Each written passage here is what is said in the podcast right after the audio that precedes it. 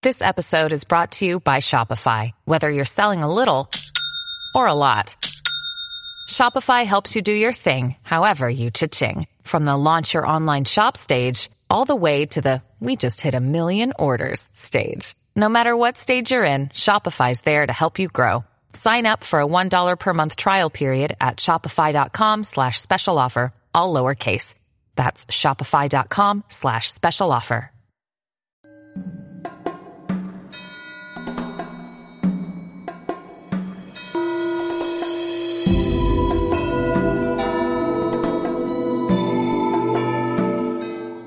闻佛音，见佛法。感谢各位师兄收看今天的节目。今天小编要和大家分享一些南怀瑾老师对于采阴补阳、采阳补阴所开示的内容。道家修炼人元丹有两类，一是指离尘出俗、避世清修，专门养神服气、气郁绝类、涵养身心，使其达到清净无为、虚极静笃的境界。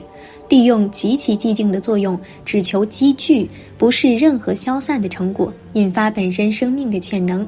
例如，普通所谓打通任督二脉与奇经八脉，然后到达神凝气聚，发挥生命具备的伟大功能，再来自由做主制造新的生命，也就是后世道家所谓的清修派，或名为丹修派的一种功效。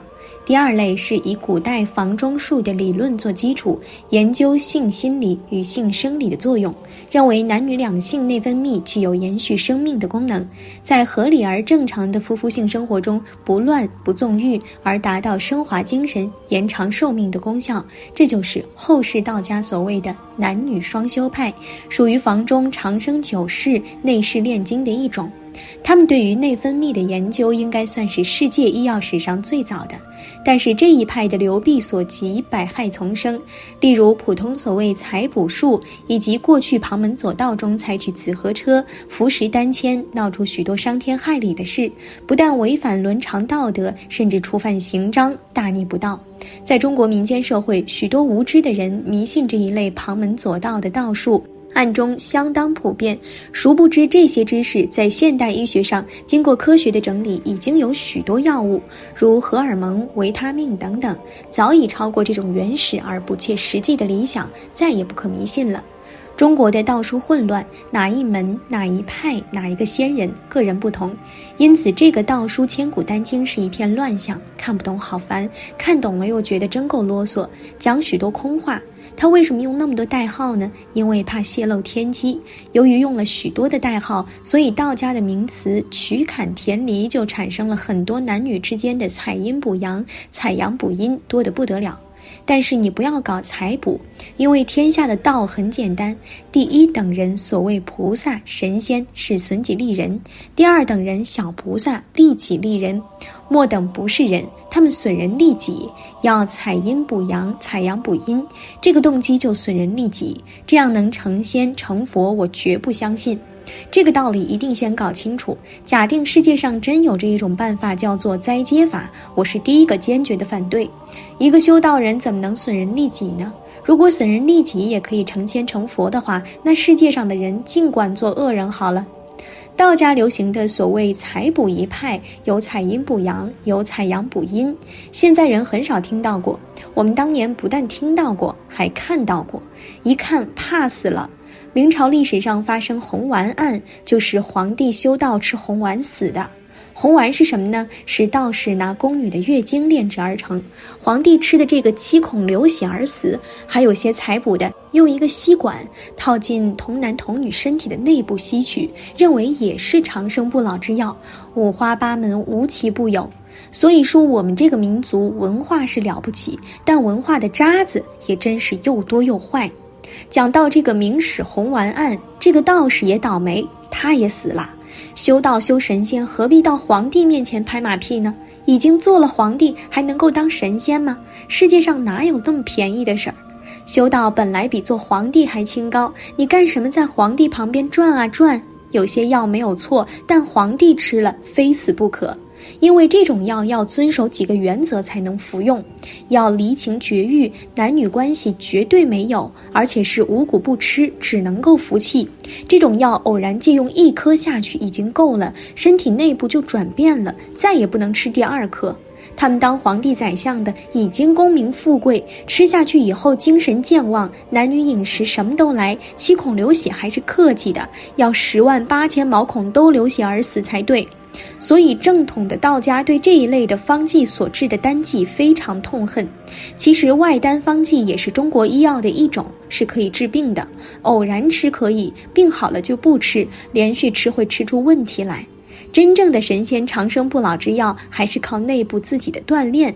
道家的外药，什么长生不老丹药，什么小还丹、大还丹等等，好多方子，千万不要乱服啊！在药理上、医理上讲，绝对有道理。可是有时候吃下去精神特别好，反而把人吃死了。不是药把你害死了，是因为精神太好，自以为了不起，做了许多的坏事，促成你快死。至于金石之药、矿物配的外丹，那效果更快。如果自己戒律不清净，死亡的也更快。修道基本的原则是清心寡欲，乃至于绝欲，这是最高的守则。如果不能做到绝育，甚至基本的清心寡欲也做不到，想返老还童是不可能的。有人问静坐后可不可以有房事？这是个严重的问题。一般人学静坐有很多不同的目的，包括健康、长寿、修道、求神通、学佛、练功夫。不管是什么目的，基本上静坐是要守戒的，不能漏经，这是基本原理。但是有许多人学静坐就是为了邪淫，尤其是男性，希望借着静坐把性工具练得坚强牢固，征服女性，以此为神通快乐。如果是为了这种目的，则是自求早死，这是绝对不好的事。至于普通人静坐以后能不能有邪淫，就看你自己静坐的目的是什么了。一般来讲，正常的行为是可以的，不过要节制才是，不要随时随地去做人，太纵欲是有害的。静坐后生理机能旺盛，性欲勃起，如何调服？是否有彻底解决的办法？这是最难的问题了，也是静坐第一关。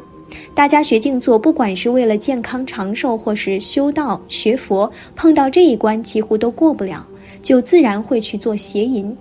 楞严经上也讲到这一关很重要。所谓性欲勃起，就是淫根勃起。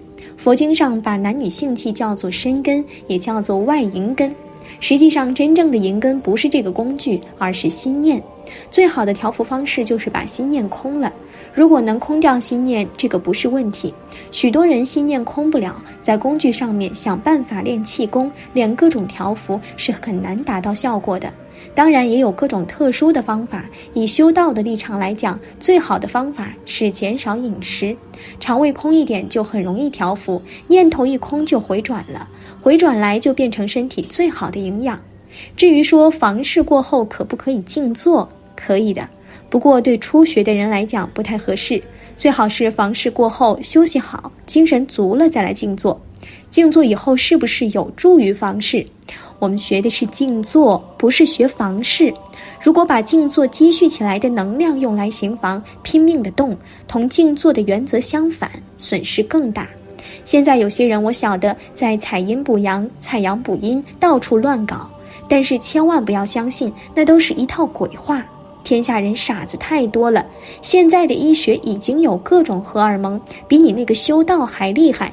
但是你不要乱用，医生都慎用荷尔蒙的。真正的采日月精华很不容易的，必须很有定力，也不是对着太阳月亮看的。没有经过老师指点，不要自己看了这些书乱来。太阳、月亮的精华怎么会让你吸进来呢？那是借用太阳、月亮在宇宙间放射的功能，与你自己的气配合起来。那么这个气是什么气呢？开始的气粗的是呼吸，这个不是气，真的气是意。所谓意气，在密宗的道理就是观想。所以什么是观想呢？就是意气。观想也是第六意识的妙观察智。宇宙的精华本来跟人体是相沟通的，这个义气自然可以作用。在佛家来讲，释迦牟尼佛把这些方法都说了，可是，一般人读经就读不懂。佛法的采日月精华的方法，还用不着跑去看太阳、月亮。你坐在房间，坐在地下室，坐在铁笼里都没有关系，仍然可以跟太阳、宇宙的精华往来。因为太阳的放射功能并不是墙壁可以挡得住的。如果你能够拿意识跟它沟通的话，也就是与天地精神相往来。所以佛家有日轮观，修净土、观无量寿经也要修日轮观。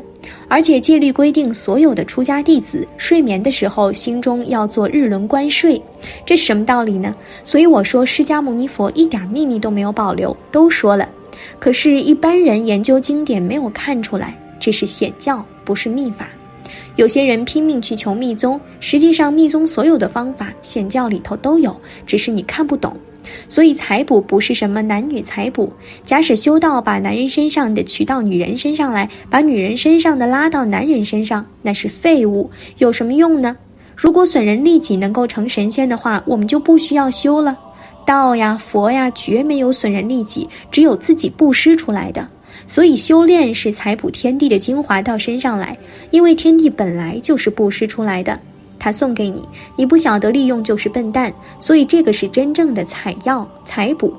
好了，今天的内容就和大家分享到这儿了，期待大家在视频下方留下自己的感悟。那我们下期节目再见。